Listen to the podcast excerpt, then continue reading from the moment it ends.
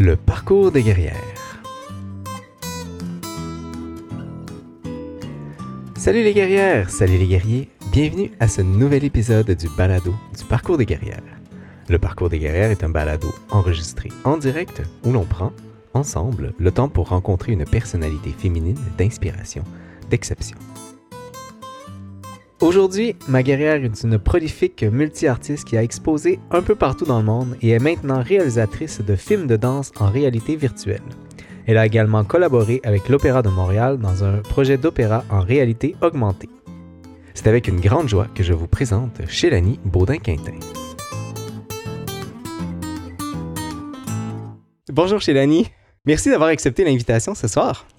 Ça fait plaisir, merci de l'invitation. Ben, ça me fait plaisir également. C'était euh, c'était une invitation qui a été faite sur recommandation et euh, j'ai ensuite regardé ce que tu avais fait et j'ai trouvé évidemment tout à fait impressionnant ton parcours.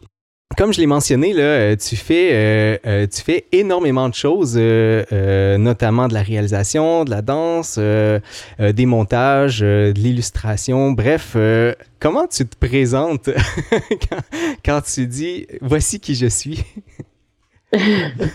euh, je pense que je me présente plus en ce moment comme une réalisatrice artiste visuelle. D'accord. Euh, je ne fais pas personnellement de la danse, mais on pourra y revenir Seulement plus tard. filmé.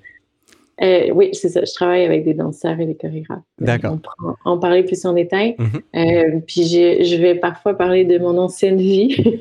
si on parle d'illustration, je vais plus en parler comme faisant partie de mon ancienne vie que de, de ma vie actuelle. Uh-huh. ben, c'est bien ce que j'ai compris, mais je me suis laissé quand même une partie là, sur, la, sur les, illustrations parce que je trouvais que, euh, ben, justement, ça a l'air d'être une partie importante de ce passé. Donc, euh, comme je le mentionne, euh, ce que, ce que j'ai envie de discuter avec toi, ben, c'est euh, toute la partie réalisation, évidemment. Donc, comme tu l'as mentionné, là, c'est, c'est, c'est ce que tu fais de plus récemment. Et puis, par la suite, j'ai appelé ça autres arts. Donc, le, le, reste, et puis on terminera, si on a le temps, rapidement là, sur les études que tu fais actuellement.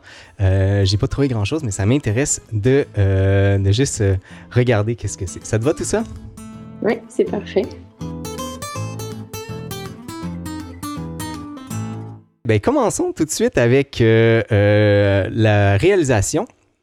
Euh, il y a plusieurs plusieurs projets sur lesquels tu travailles et là j'en ai évidemment sélectionné quelques-uns. J'espère être tombé honnêtement sur ceux que tu considères également les plus importants.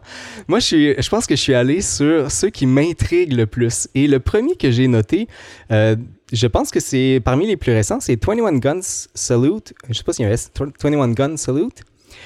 Euh, est-ce que tu peux nous expliquer ce qu'est euh, 21 Gun Salute? Euh, oui, c'est un film de réalité virtuelle, donc un film 360. Euh, puis là, je, je me souviens pas exactement. Je pense que je l'ai présenté au rendez-vous euh, Québec Cinéma en 2020. D'accord. Donc, euh, c'est pas mon œuvre la plus récente, mais disons que dans, qui a été diffusée le plus récemment probablement parce que j'ai beaucoup de projets en cours. Mais donc, euh, 21 Gun Salute, c'est un, film sur lequel je me suis intéressée euh, à la, la, relation, en fait, qu'ont les, euh, mineurs, les militaires qui sont des mineurs, avec euh, des, des, robots des mineurs. Et donc, en faisant la recherche, j'étais tombée sur beaucoup d'histoires de, vraies. Euh, uh-huh. sur euh, puis d'études sur euh, la relation qu'ont ces, ces militaires-là avec les robots. Donc, ils vont souvent leur donner un nom. Ils s'attachent à ces robots-là. C'est des conditions très particulières, le déminage, avec beaucoup de stress. autrefois, ça a déjà été des chiens, ils ont été remplacés par des robots. Donc, il y a, il y a un certain attachement. c'est des outils dont ils doivent prendre soin. Uh-huh. C'est leur outil de travail, c'est leur outil avec lequel ils, ils doivent faire confiance à cet outil-là, en quelque sorte. je me suis comme intéressée à ça pour créer un film euh, et euh, en fait, je suis tombée sur une histoire où des militaires racontaient qu'ils avaient fait un enterrement, l'enterrement en fait d'un de leurs robots qui, avait été brisé. D'accord. Il y a d'autres histoires, il y a des, histoires de, de euh, ben, des militaires qui veulent absolument que leur robot soit réparé au lieu d'être changé changé. Euh, et donc, euh, fait que ben, j'ai fait un film sur ce sujet-là, mais comme je travaille euh, par ben, beaucoup avec la danse, donc comme je le mentionnais tout à l'heure. c'est un film qui, qui a une, dimension un peu ben, je dirais un peu moins réaliste par moment où l'entraînement militaire est, plus chorégraphié. Euh, donc, c'était pas que des comédiens, c'est comédiens et danseurs avec qui j'ai travaillé. Puis c'est donc un film qu'on peut voir dans un casque de réalité virtuelle. D'accord. Je, vais prendre euh, quelques secondes. Euh, c'est comme il y a plein de choses qui viennent d'ouvrir par rapport à, la relation affective. Je m'étais noté ça, puis ensuite je l'avais effacé. je me suis dit, ça se peut pas que ça soit que j'aille bien compris ce qui s'était passé, et, c'était bien le cas. Mais avant, j'ai envie de montrer un extrait aux gens. Donc, je nous envoie ça maintenant.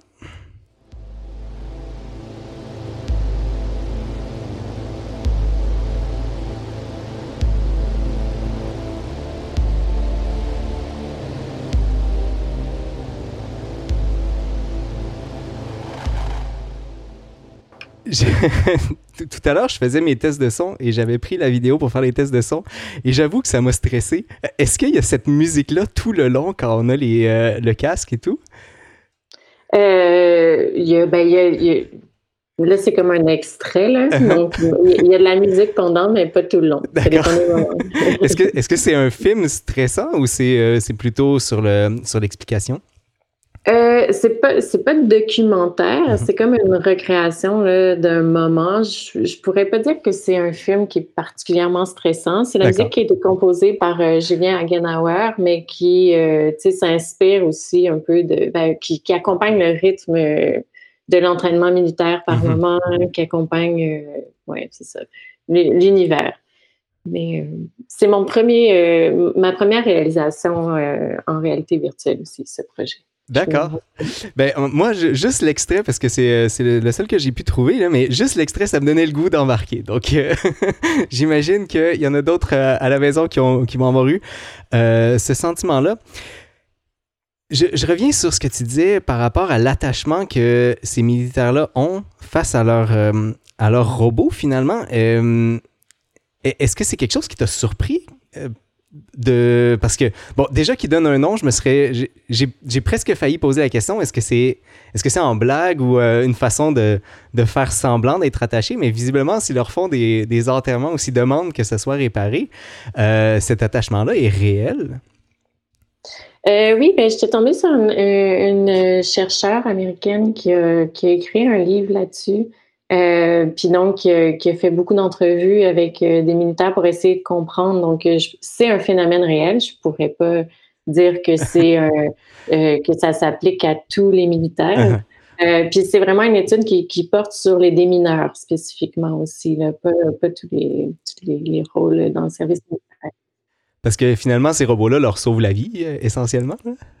Exactement. Puis, ben, c'est ça. Leur vie en dépend. Euh, si le robot fonctionne pas ou fonctionne mal, ben, leur vie va être mise en danger. Uh-huh. Euh, ça leur permet de travailler à distance. Donc, euh, ces robots-là ont changé leur façon de travailler aussi.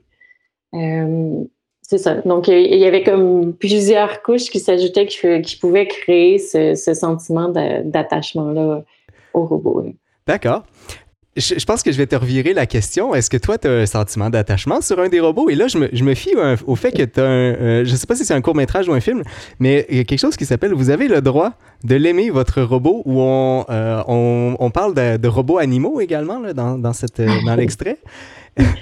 oui, en fait, j'ai commencé à m'intéresser aux robots. je pense que c'est dans le film Interstellar.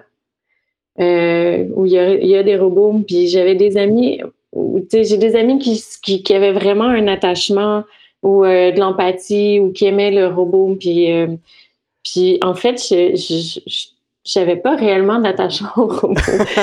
D'accord. je, me suis posé la, la question, puis il y a, tu sais, je me suis dans mon enfance, j'ai vu le film, donc la traduction, le titre québécois probablement le cœur circuit, où là, ben, peut-être, euh, j'aimais bien le personnage, euh, il était capable de lire super vite, puis tout ça, mais en uh-huh. dehors de ça, euh, je n'ai pas développé, je n'ai pas l'impression d'avoir ce genre d'attachement-là. D'accord. C'est un peu ça qui, qui m'a donné envie de faire des recherches là-dessus, parce que ça m'intriguait de uh-huh. voir que les gens peuvent être fascinés par, par les robots puis s'attacher à, un objet. Puis j'ai acheté un chat robot donc pour poursuivre le, ben, le, le, film dont tu parlais. Donc uh-huh. Euh, j'ai acheté le chat robot pour voir si je pouvais m'y attacher, mais à l'époque, j'avais aussi un robot chat. Euh, le robot est dans sa boîte, rangé dans un garde-robe. Donc, ça, veut tout dire. Ça veut tout dire, exactement.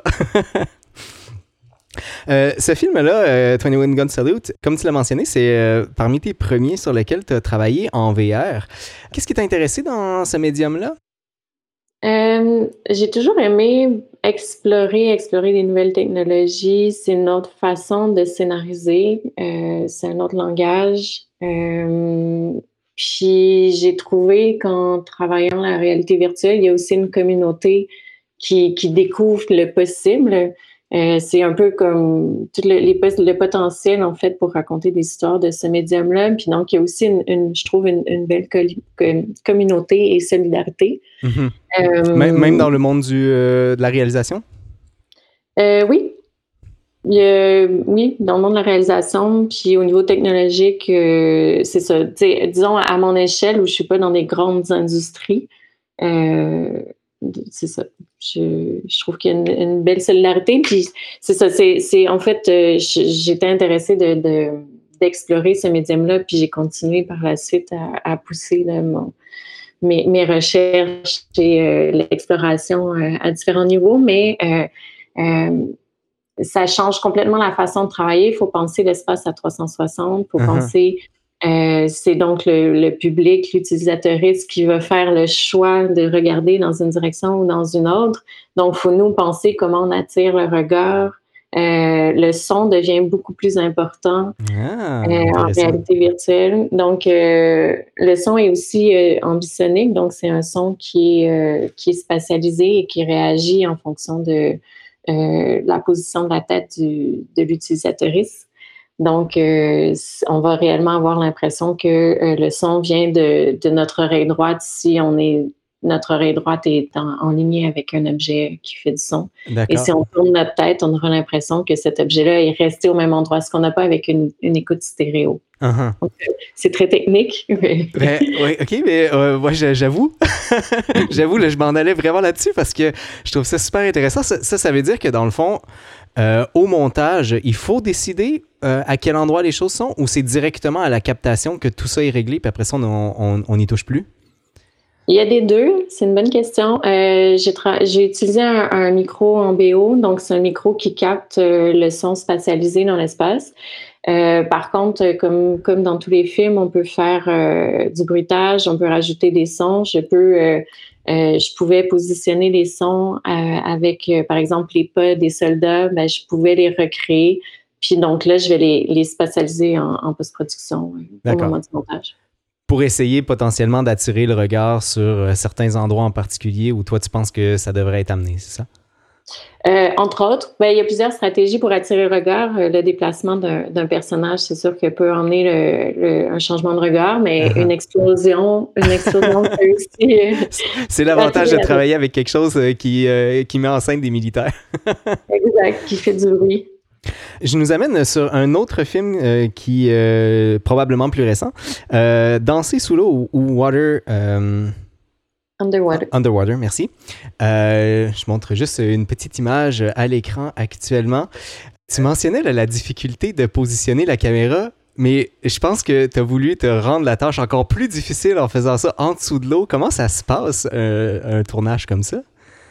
Euh, ben déjà, pour le, contextualiser, c'est un projet en développement. Donc, on a fait les images que vous voyez, c'est une, première phase de recherche avec une chorégraphe. Euh, Caroline Lorrain-Bocage. Puis c'est Underwater, c'est une idée originale d'Oriane Morier, qui est scénariste aussi.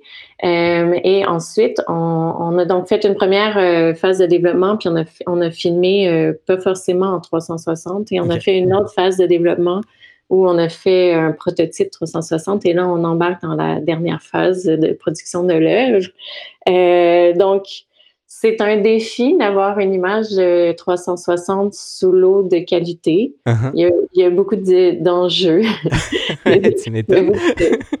mais, euh, mais je, pense qu'on va y arriver. Euh, mais c'est sûr que euh, penser, par exemple, la position, comment, comment, en fait, même comment on chorégraphie pour un film 360, c'est vraiment du travail de collaboration. Donc, Caroline, la chorégraphe et moi, on passe euh, toute la période de développement. C'est pas un développement chorégraphique qu'on va filmer après coup. C'est on est ensemble en piscine, on réfléchit ensemble, on filme ce qu'on fait, on regarde ce qu'on a fait pour, pour créer. Après, euh, il y a plusieurs choses intéressantes avec le fait de filmer sous l'eau en 360, c'est que la, caractéristique de la réalité virtuelle, c'est que euh, on a l'impression d'être sur place, mm-hmm. dans le Et euh, le fait de se retrouver sous l'eau au fond de la piscine, mais euh, par exemple, une des productrices, Jeanne-Marie Poulain, donc de chez Essai, quand elle, elle, a essayé pour la première fois le prototype, elle nous a dit Ah, je ne sais plus comment respirer. J'allais poser cette question-là. Est-ce que c'est quelque chose qui apparaît chez les, les auditeurs, les spectateurs, d'avoir cette impression de suffoquer alors que es, finalement, tu es pris parce que dans un jeu, tu pourrais ressortir de l'eau? Mais là, euh, t'es pris à où est-ce que la caméra a décidé que tu allais être? Oui, exactement. T'es pris. Bon, j'espère que les gens n'ont pas l'impression de suffoquer. je pense pas. Je pense que le fait d'avoir des danseurs qui les emmènent, les emmènent dans un univers va leur faire oublier cette sensation. Mais après, je pense que c'est une première sensation, mais le corps comprend très vite qu'il peut respirer encore. oui, c'est ça. Ben, euh, J'espère. Parce que sinon, euh, un film au complet à retenir sa respiration, ça peut être un peu long. Euh, est-ce que c'est une expérience agréable de filmer sous l'eau ou c'est quelque chose qu'on se dit, OK, je fais ça une fois, puis après ça, je touche plus à ça? J'adore ça. c'est vraiment le fun d'aller travailler en, maillot de bain, puis, d'être toujours dans la piscine. Il y a quelque chose non, c'est ça. Je, je, trouve que c'est un, un, cadre de travail atypique, donc euh, j'aime beaucoup ça. Euh, après, il faut, tu sais, il a fallu s'adapter. Je veux dire, un danseur va rester, euh, on va faire une répétition plus courte en piscine parce qu'on va avoir froid plus rapidement. Il y, a mm-hmm. beaucoup de choses à considérer au niveau du développement. à considérer aussi au niveau du tournage. Après, c'est sûr qu'on complique déjà en réalité virtuelle les éclairages. on essaie de, soit ils font partie du décor ou soit on, essaie de, les effacer ou les rendre le plus invisible possible. Euh, donc là, un film 360 dans l'eau avec des enjeux d'électricité, tout ça, on s'ajoute des couches de, complications. mais c'est ça. Ça, nous, incite, nous pousse en fait à trouver des solutions qui soient créatives. Uh -huh. Ben, clairement. À, quel endroit ça, va se se voir, cette, euh, ce projet-là? Euh, c'est toujours difficile à dire en amont, mais c'est mhm. sûr qu'on on, s'adresse autant à, des gens qui, qui, des amateurs de danse que de réalité virtuelle ou, de films d'art. Euh, il y a de plus en plus, les festivals de films ont des programmations euh, de, de, films, euh, de projets numériques, donc euh, de, de, projets aussi de réalité virtuelle. Uh-huh. Donc, c'est sûr qu'on va le, le, proposer et le soumettre, là, par exemple, au RVQC où j'ai déjà présenté. Il y, a, il, y a, aussi la réalité virtuelle au FNC. il y a le Centre Phi qui présente la réalité virtuelle. Donc, on, on verra. Puis ensuite, c'est sûr qu'on espère avoir une diffusion internationale, mais pour l'instant, le film n'existe pas encore. oui, c'est ça. C'est, euh, ça reste que, spéculation, mais dans tous les cas, je, on, vous le souhaite euh, certainement. Merci.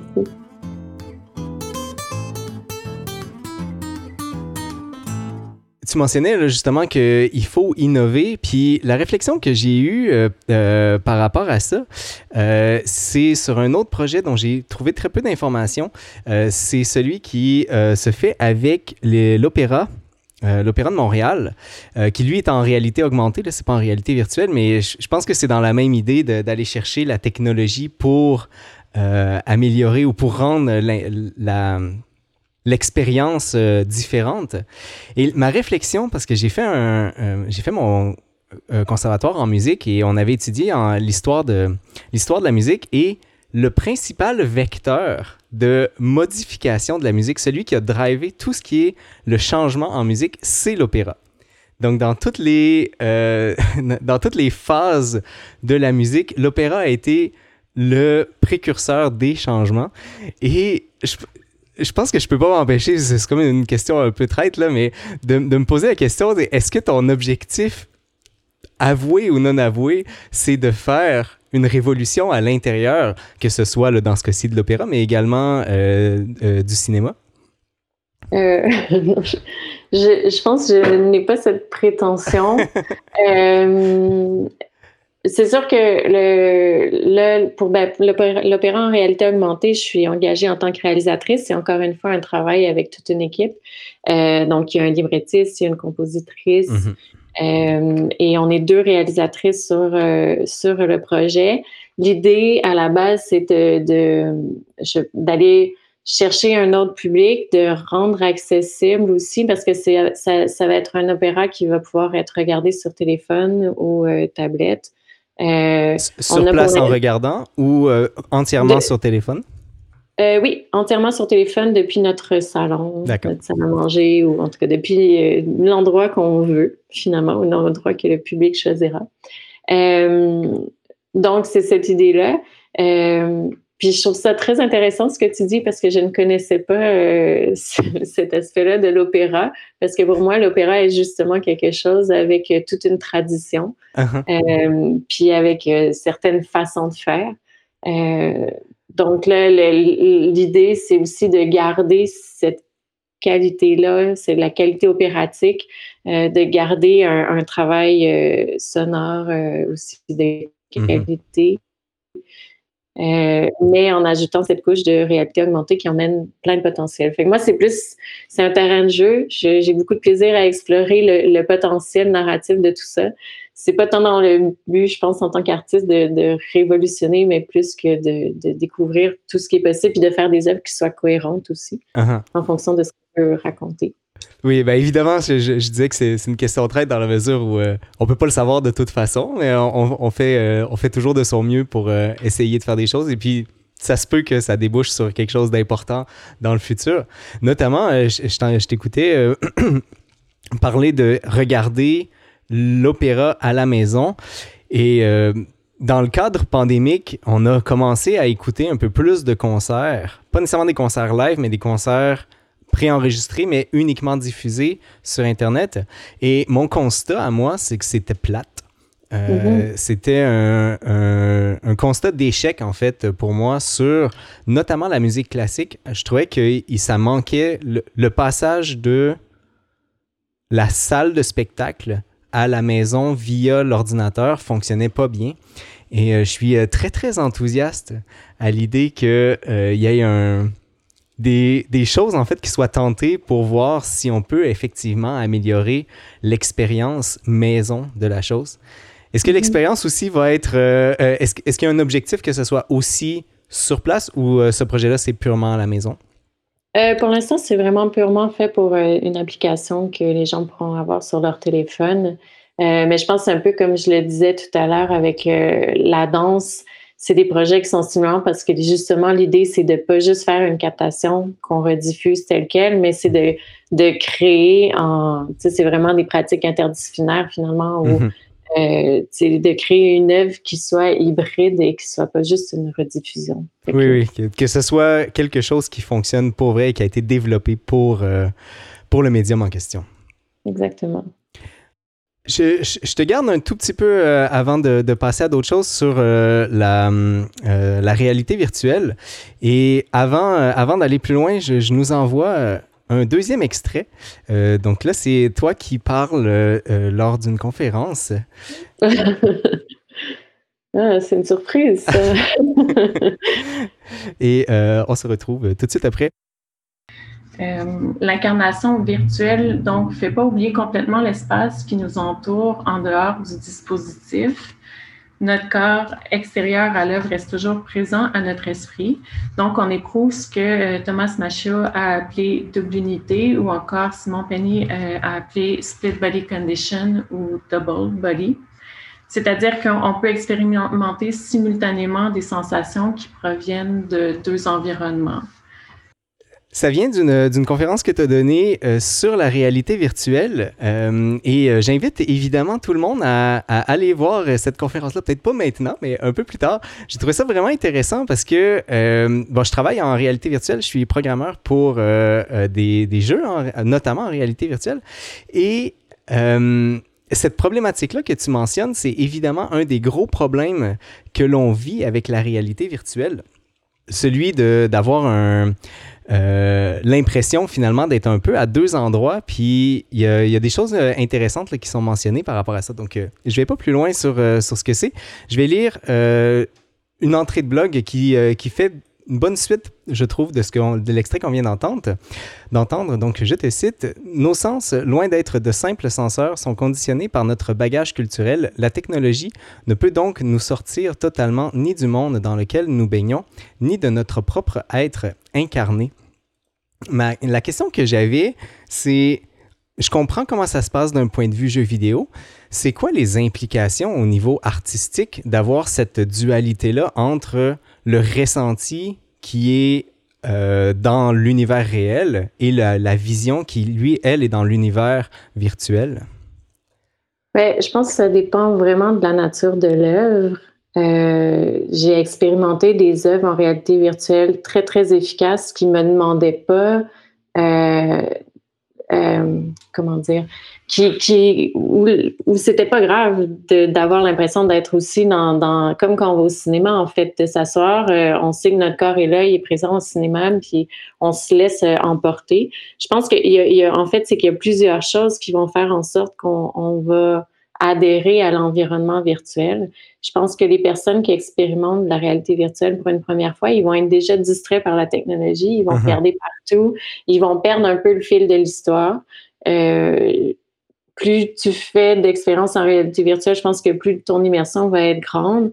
Après, c'est sûr que si tu vis une, une, expérience en réalité virtuelle puis qu'il y a énormément de bruit autour ou en réalité, en réalité augmentée, j'ai expérimenté des œuvres qui fonctionnaient pas juste parce que l'environnement dans lequel on me faisait écouter l'œuvre était trop présent.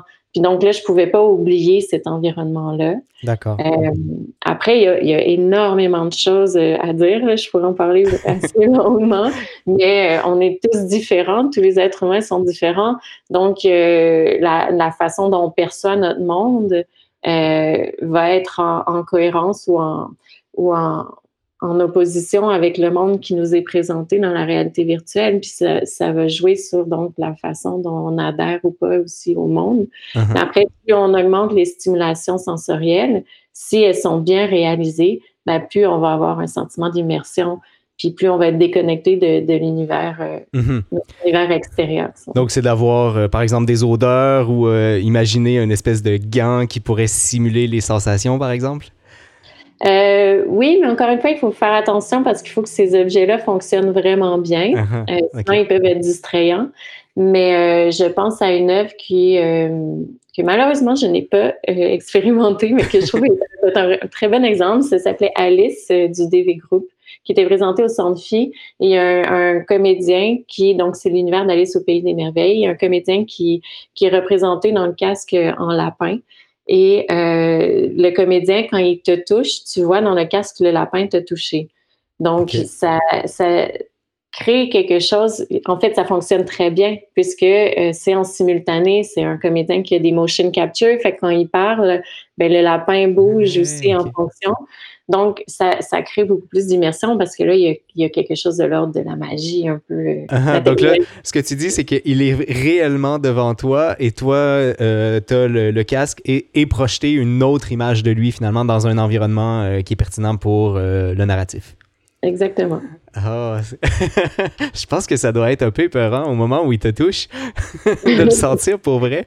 Ça, ça doit faire un, un sentiment particulier. Oui, je pense aussi. euh, oui, j'avoue que je suis déçu de ne pas avoir moi-même pu tester cette, euh, cette œuvre-là.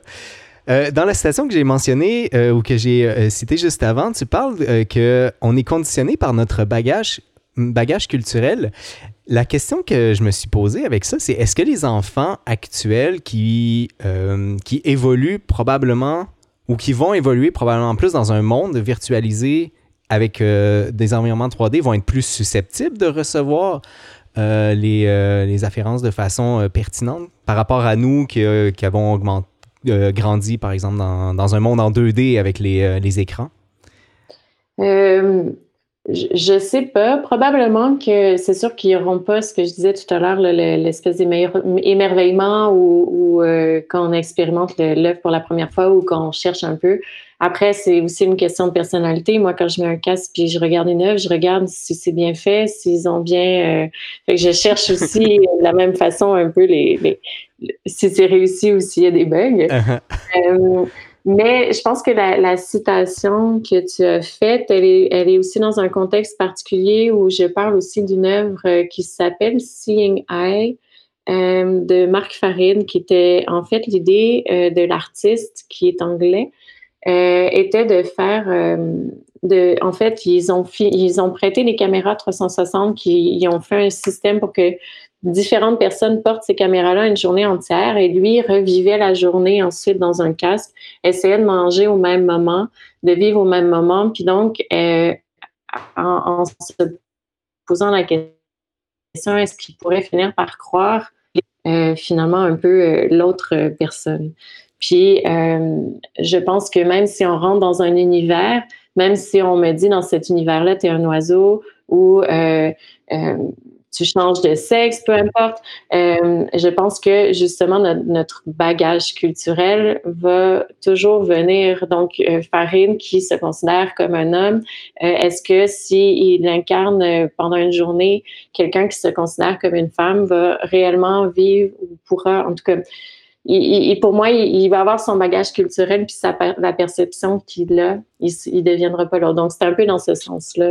Je comprends. Donc, c'est euh, euh, vraiment, encore une fois, lié, euh, pas nécessairement à la, la, culture dans le sens de, des apprentissages, mais le, bagage culturel de qui je suis, puis ça, c'est bien incarné, ça va rester comme ça. Oui, il, y, a un mélange ben, d'apprentissage de, aussi. On apprend beaucoup dans notre environnement social. Je te pose une dernière question là-dessus, puis ensuite on passera à, notamment les, les, illustrations et d'autres arts sur lesquels tu as fait.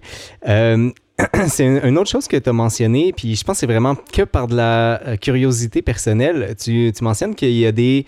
Euh, que l'idée de la VR ou de la réalité virtuelle vient surtout des sociétés visiocentrées, comme les sociétés occidentales sont les nôtres. ma question, c'est est-ce qu'il y en a qui ne sont pas visiocentrées? Et en fait, je pense que euh, c'est oui, euh, dans le sens où nous, le, sens de la vue est, euh, domine et est souvent au-dessus de l'échelle sur les autres sens. Mm-hmm. Là, je pourrais plus me souvenir, il y a des études qui, disent dans notre société quel sens c'est l'ordre des sens, et je, je m'en souviens plus comme ça.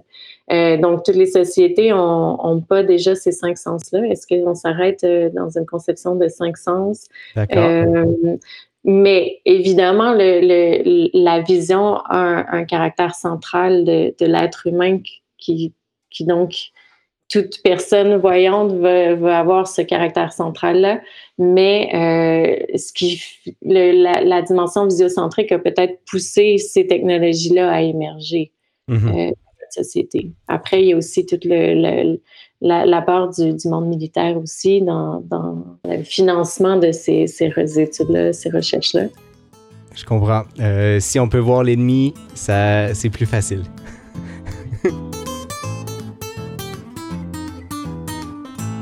Euh, ben, merci de toutes ces précisions. Euh, je pense que j'ai gardé l'idée beaucoup VR parce que euh, naturellement, c'est quelque chose qui m'intéresse. Donc, j'ai été. je pense que la partie réalisation m'a beaucoup, m'a beaucoup intéressé. mais évidemment, tu travailles sur, sur plein d'autres arts et un de, qui m'a qui m'a particulièrement intéressé, c'est la boîte à cris. Euh, je pense que ça fait déjà un petit bout, là, cette affaire-là, mais je, suis vraiment curieux. Est-ce que tu peux nous en parler juste un peu, ne, serait-ce que euh, euh, de l'idée d'où ça vient? ben, j'ai eu dans, ma vie des périodes où j'avais envie de crier, puis étant citadine, ce n'est pas, disons, c'est quelque chose qu'on a tendance à se restreindre de mm-hmm. faire. parce que bon, on veut pas alerter nos voisins ou, ou on aurait l'air un peu étrange. Euh, ou alors, on attend des contextes, euh, des concerts ou autre pour pouvoir se, se, laisser aller. Euh, donc, j'ai imaginé une boîte qui, qui, serait finalement un peu un service public. donc, d'avoir des, des, boîtes dans l'espace public insonorisées dans lesquelles on peut aller crier, puis se laisser aller, puis uh-huh. ressortir donc sans crainte de déranger qui que ce soit. Euh, donc, c'est de là qu'est née l'idée. Euh, puis, ça, ça a été présenté euh, surtout dans les contextes de festival parce qu'après, il y a toutes les questions de sécurité. comment faire une, une, boîte pour que les gens, en fait, plus c'est insonorisé, moins il y a d'air qui passe. Il ne faudrait pas rester forcément très longtemps. puis donc, en tout cas, avec travailler dans l'espace urbain, ça, ça implique de, de penser à toutes sortes de, mesures de sécurité. Euh, donc, c'est resté vraiment une œuvre euh, d'art euh, de festival plus qu'une œuvre d'art permanente dans l'espace public. Ah, c'est dommage, moi je serais bien d'aller crier. Est-ce que tu sais s'il y, y, a beaucoup de gens qui étaient intéressés par cet aspect-là? Est-ce que c'est un besoin citadin partagé? Ah oui, même quand je construisais la, boîte à cris, comme, comme sur la boîte, c'est écrit Screaming Boots ou boîte à cris. Euh, il y a énormément de gens qui, qui, viennent me voir puis me disent Ah, il me faudrait ça au bureau ou Ah, il me faudrait ça quand, quand, mon bébé pleure sans arrêt juste pour que moi aussi me libérer un peu. Ou, puis que toutes sortes de, personnes venaient me voir avec euh, leurs besoins spécifiques finalement. Euh, fait que je pense que oui, puis il y a un aspect très ludique aussi. Mm-hmm. donc, oui, je pense que c'est un projet euh, que je pense qui, qui, pourrait renaître euh, ou revenir euh, à un moment. D'accord. c'est de, priorité et de temps. Mais... Oui, évidemment. Mais donc, tu as encore l'œuvre, c'est ça? je l'ai. J'ai certaines. non, en fait, je l'ai plus, mais je peux la refaire. Je peux la reconstruire. J'en ai, gardé longtemps en pièces détachées, mais faudrait, faudrait repartir de zéro, mais une fois qu'on sait comment faire, c'est euh, plus facile. Exactement. Euh, est-ce qu'il y a d'autres projets, euh, appelons ça immersifs, sur, lesquels, sur lesquels tu, tu, travailles ou tu planches? bonne question. Je travaille aussi sur des projets, ben, disons ça c'est une immersion différente, mais j'ai travaillé sur des vidéos qui, s'inscrivaient dans, le code de pièces de théâtre, donc qui faisaient partie de la scénographie de, pièces de théâtre. Euh, notamment récemment pour euh, la pièce Mama de Nathalie Dumas, qui est euh, mise en scène par Marie-Ève Milo. Donc, j'ai réalisé les, vidéos qui, faisaient partie de l'œuvre entre les différentes scènes. Euh, puis euh, toute une dimension euh, installative parce que c'était projeté dans un miroir, un énorme miroir suspendu au-dessus de, de, la scène. Donc, ça a été super intéressant de, de, créer des images avec l'idée qu'il y ait encore des réflexions par moment mm-hmm. du miroir. En tout cas, il y avait tout un jeu d'éclairage donc, ça aussi, c'est beaucoup de travail de collaboration avec la scénographe, avec la personne aux éclairages, euh, avec le metteur en scène. Ben, écoute, euh, tu, mentionnes souvent que un travail d'équipe. J'en doute pas. Euh, toutes ces affaires-là, ça demande du temps, mais en même temps, la réalisation est, est fichtrement importante là-dedans. Donc, je doute pas que ta touche personnelle est vraiment importante dans ce que c'est. Reculons dans le temps un tout petit peu. Tout à l'heure, euh, c'est ce que tu mentionnais, là, ton ancienne vie illustratrice. Euh, tu as travaillé sur plusieurs projets de, euh, de livres. Là, j'en ai noté quelques-uns. L'envers du décor, qui est un photoroman. Je connaissais pas le concept du photoroman. Ça m'a l'air vraiment intéressant. la, série en quatre tomes de Vraiment Vrai. Et aussi la série Faune Art, Cinéphone. Est-ce que j'oublie quelque chose d'important? Non. C'est bon, je, suis rassuré. ça fait déjà beaucoup. Euh, je, vais, euh, je, vais, je vais commencer par euh, Faunard ou euh, Cinéphone. J'ai pas su lequel des deux était le bon nom. En fait, c'est une, collection qui a une collection où il y a plusieurs illustrateurs. Puis l'idée, c'est des livres jeunesse là, pour les trois ans à peu près. Euh, puis de présenter, donc euh, d'illustrer. Chaque livre est sur un animal différent. Puis donc, euh, la série a plusieurs années. Donc, dans le temps, il y a eu une évolution Et à un moment, il y a, il y a eu, c'est passé de cinéphone à phoneur pour, pour en fait permettre un peu de, de, changer la, la grille. C'est ça le concept là, du livre. Mais c'est ça permettait un peu plus de, de, de, liberté artistique, je dirais, mais, mais c'est la même, c'est une poursuite de la même série. D'accord. Donc, on voit à l'écran le, euh, la, le lièvre, euh, mais il y en a euh, un paquet d'autres là, sur lesquels tu as travaillé le puma, le morse, le monarque, le saumon, donc c'est très aquatique, l'orignal, la, la, lièvre, le lièvre et la baleine. Là, j'ai mentionné tout à l'heure que j'étais curieux parce que euh, ça avait l'air d'être un projet terminé. La plupart de ces choses-là datent de 2012, 2013. Et le liège, je l'ai vu dater de 2020. Est-ce que c'est une erreur? Euh? Euh, peut-être, oui, oui. et peut-être qu'il y a eu une, réédition ou réimpression plutôt. je ne sais pas. Mais non, c'est pas 2020. D'accord. Donc, euh, donc c'est vraiment un projet terminé, c'est ça? Oui, oui. C'est vraiment des, vieux projets. Uh-huh, de vieux projets. Euh, pour ceux que ça intéresserait, là, euh, parce que clairement, c'est des projets pour dédiés pour les enfants, mais c'est pas fait de façon à la légère, ça a été conçu avec des informations scientifiques. Euh, les tableaux hauts en couleur et les courts textes informatiques constituent une formule originale pour l'apprentissage de nouvelles connaissances. Bref, euh, c'est encore disponible. C'est ça le, point important là-dedans. Si vous voulez avoir, c'est euh, directement aux éditions Michel Quintin, si je ne me trompe pas de nom. Non, exactement. Excellent. J'aimerais ça rapidement, avant qu'on passe aux études, pour terminer cette euh, rencontre, euh, que tu me parles de vraiment vrai, parce que euh, j'ai pas trouvé, ça a été quoi ton rôle là-dedans? J'ai trouvé que ça avait l'air d'un projet vraiment le fun. mais c'est c'est pas le projet que je mets le plus de l'avant. D'accord. j'ai eu du fun à le faire. c'est une, une, série de livres où, en fait, on était deux où on, reprenait les faits de l'actualité. Pardon, je perds un peu la voix. Euh, on reprenait les faits euh, insolites de l'actualité et euh, on les illustrait par photomontage. Et donc, les, les, j'incarnais en fait un peu tous les personnages, que ce soit animal ou humain, avec mon collègue Mathieu Gérard.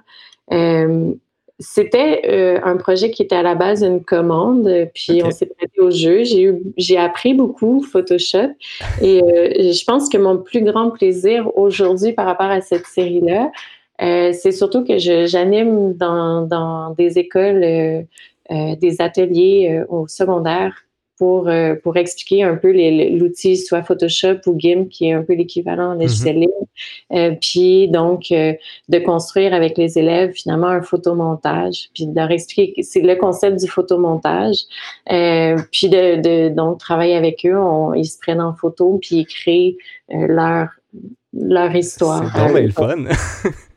pour moi, j'ai beaucoup de plaisir à faire ça. Euh, les livres, pour moi, ils sont pas tout à fait moi, je dirais. C'est pas tout à fait mon univers. Mm-hmm. euh, donc, c'est peut-être pour ça que je les, mets, je les mets un peu moins de l'avant. Puis, puis aussi, ils ont quand même plusieurs années, donc euh, je, je, les trouve quand même un peu datés. Oui, oui, d'accord.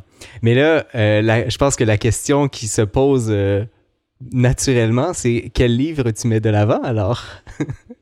Ben, je suis plus tant dans le livre. J'ai uh-huh. adoré faire de l'illustration. Je pense que euh, au début, tu, tu parlais de qu'est-ce que je me souviens plus comment tu l'avais formulé là, mais en fait, il y a comme deux univers. Là, puis qu'est-ce qui fait que je suis rendue en réalité virtuelle et en film, euh, je fais aussi la ciné-danse, des films de danse.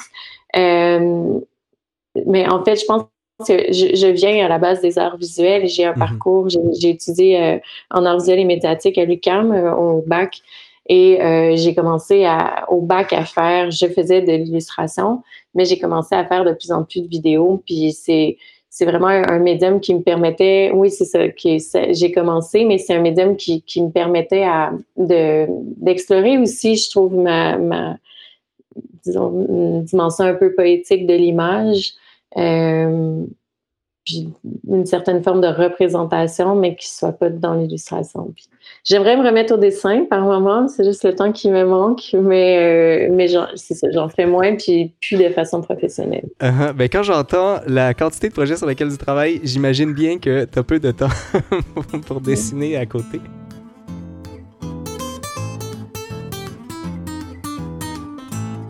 Tu nous as amené euh, naturellement, donc euh, continuons sur cette euh, lancée sur tes études. Donc, tu as mentionné le fait que tu étais au baccalauréat en art visuel, que tu été, pardon, au baccalauréat en art visuel et médiatique à l'UCAM. je suis désolé, j'ai pas noté l'année. Et ensuite, tu as fait une maîtrise ou tu as commencé une maîtrise que tu as transformée en doctorat en Humanities. donc, je suis pas certain exactement ce que ça constitue Humanities. Si tu peux nous expliquer ça à Concordia. Mhm. en fait, juste pour revenir, j'ai en fait j'ai fait un DESS, donc euh, c'était mon envie de faire des projets en réalité virtuelle qui m'a emmené à un DESS à l'Université de Montréal euh, en art, création et technologie. Puis c'est ce DESS-là euh, que j'ai transformé en maîtrise. D'accord. Ah oui, d'accord, Donc je, l'ai mal dit, j'ai dit maîtrise vers doc, mais en fait c'est DESS vers maîtrise. Exactement. Puis ensuite, ben non, pas de souci. et ensuite, donc, je suis passée au doctorat. donc, le programme Humanities, c'est un peu, à Concordia, il y a aussi un programme qui s'appelle interdisciplinaire. Ils sont assez proches. Euh, mais donc, l'idée, c'est que j'ai trois disciplines. Euh, et c'est un programme, certaines personnes sont en recherche, d'autres en recherche-création. Euh, donc, moi, je, je fais, donc, j'ai, en fait, chaque étudiant un peu le choix de ses disciplines. Donc, moi, c'est cinéma, danse et anthropologie. Et donc, mon directeur principal est en anthropologie. Mm-hmm. Voilà. Est-ce que c'est dans ce cadre-là qu'il y a eu la conférence qu'on a entendue tout à euh, l'heure? Euh, oui, j'ai commencé à faire mes recherches dans, ce contexte-là. Euh, après, c'est une conférence qui était en dehors de, du cadre universitaire ou de Concordia. Il y avait peut-être des partenariats, je ne pourrais plus dire, là, mais, mais oui, j'avais commencé à, à, faire mes recherches dans le cadre de ce doctorat-là. D'accord. Je sais par expérience que le nom d'un doctorat est toujours hyper compliqué. Moi, j'ai jamais réussi à retenir le mien. Est-ce que tu te souviens, c'est quoi le nom de ton doctorat? en fait, c'est plutôt, puis je pense, je, suis contente de, parler à un, je crois, un doctorat euh, gradué. Je pense que c'était J'ai terminé en juillet dernier, oui. Oui, bon, félicitations. Mais euh, donc, c'est quelque chose qui, qui s'étire dans le temps et qui euh, change. Euh, qui, donc, j'ai terminé mes cours et je pensais poursuivre sur la dynamique d'attachement entre les humains et les robots sociaux. Mm-hmm. Mais je, je, bifurque et donc je ne pourrais le dire exactement. D'accord.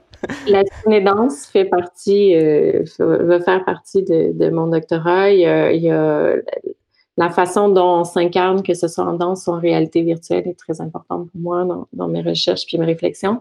Mais euh, voilà, j'ai fait beaucoup de projets artistiques en dehors de mon cadre de doctorat, donc euh, il, risque de me prendre un peu plus de temps. ben c'est très correct. Est-ce que justement la, dimension artistique fait partie de ce doctorat-là ou c'est vraiment deux choses qui sont euh, séparées? Oui, ça fait partie. C'est un, un, doctorat de recherche-création. Donc, l'idée, c'est que ah je vais écrire une thèse, mais je vais aussi avoir soit un corpus d'œuvres ou une œuvre qui accompagnera mon, ma recherche. Et donc, les deux se nourrissent. L'idée, c'est de ne pas forcément avoir euh, une œuvre qui suit la recherche ou qui la précède, mais que les deux se nourrissent en cours de route. Uh-huh. Euh, recherche-création, j'ai eu quelques collègues qui travaillaient là-dessus. Euh, je trouve ça intéressant parce que justement, c'est, je pense que c'est une des façons de réussir à rendre la recherche j'allais dire accessible, mais c'est pas tout à fait le mot, là, de, de, de transférer finalement les concepts de recherche dans des concepts un peu plus euh, ancrés dans la réalité. Euh, on peut dire ça comme ça. Oui, puis, je pense qu'il y a, euh, des choses qui peuvent peut-être se, qui se disent pas forcément avec des mots, euh, puis donc, euh, par exemple, en travaillant avec des danseurs ou de la danse qui émerge de leur corps, tout ça, oui, je, je, je vais pouvoir mettre en mots certaines choses, uh-huh. euh, mais il y a, d'autres choses qui vont rester, en tout cas, qui, je, je, le formule mal, mais donc je donne accès à, une autre façon finalement de, de, recevoir qui passe pas forcément par les mots, mais mais par la façon de, ressentir, par la dimension sensorielle. Mhm. Et j'imagine qu'avec ça, on, ne sait évidemment pas la date de fin de ce doctorat-là ou, ou, la date de fin prévue du doctorat? Prévu, ce serait dans deux ans. OK. ça, va, c'est pas si loin. Hein? c'est pour, pour, ça que je dis à suivre. il, y en a plusieurs qui, euh, par le passé, ont donné des dates et euh, ont dû réviser la dite date en question. Chélanie, merci euh, d'avoir de t'être prêté au jeu de, cette rencontre avec moi. J'ai trouvé ça vraiment fascinant d'aller de, dans, dans, ton parcours. J'ai l'impression d'avoir raté un paquet d'affaires parce que, dans le sens où euh, tu travailles sur tellement de projets et j'arrivais pas à faire un tout cohérent euh, du point de vue de l'intervieweur, je veux dire. Parce que euh, je trouve ça. tout ce que, tout ce, ce que j'ai vu, j'ai trouvé ça euh, vraiment inspirant, vraiment euh, développé. Même les choses, ben, évidemment, j'ai pas pu voir l'intérieur des, des, livres euh, vraiment vrais, mais et, les autres qui datent un peu plus. Mais quand on regarde leur descriptif, ça semble être des projets vraiment, vraiment aboutis en tout cas. si jamais j'ai raté quelque chose d'important, puis j'aimerais ça te laisser deux ou trois minutes pour en parler maintenant, où est-ce qu'on te trouve sur les internets et c'est quoi tes, projets euh, qui s'en viennent, qui, qui peuvent intéresser euh, les gens qui écoutent actuellement? Euh, ben, j'ai un site web donc, qui est simple, c'est www.chelani.com.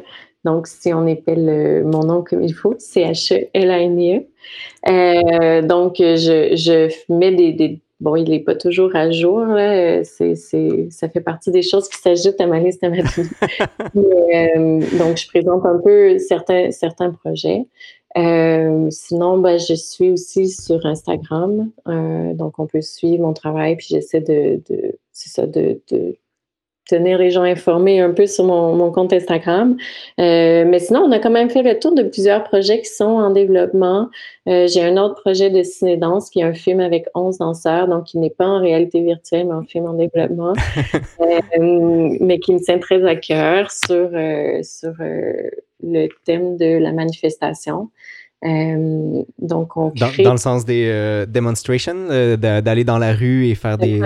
Euh, ouais, de protester. Donc, on crée euh, une manifestation, si on veut, à, on, ben, on, a développé à 11, ce sera euh, potentiellement à 13 danseurs et danseuses, 13 interprètes. Donc, voilà. Mais je pense qu'on a quand même fait le tour de, de, plusieurs projets. de l'essentiel. ben, merci encore une fois. donc, évidemment, je vais mettre en lien en commentaire la plupart des. Ben, ce, ce, que j'ai présenté comme vidéo et ainsi que le, l'adresse, euh, évidemment, du site personnel, euh, ou en tout cas professionnel de chez Lani. Euh, je prends un message qui vient d'apparaître de Maman Lily. cette belle personne dégage un calme et une gentillesse. Travailler avec doit être un charme et j'aimerais bien avoir une boîte à cris. Merci pour ce bon moment.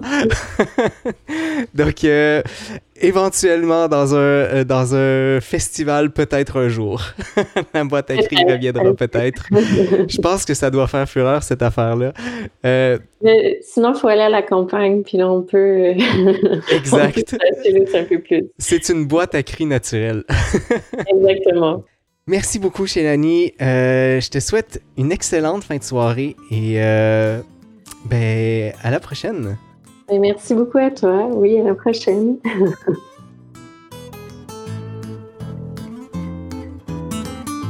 Vous venez d'entendre le parcours des guerrières avec la réalisatrice de films en réalité virtuelle, Chélanie Baudin-Quintin.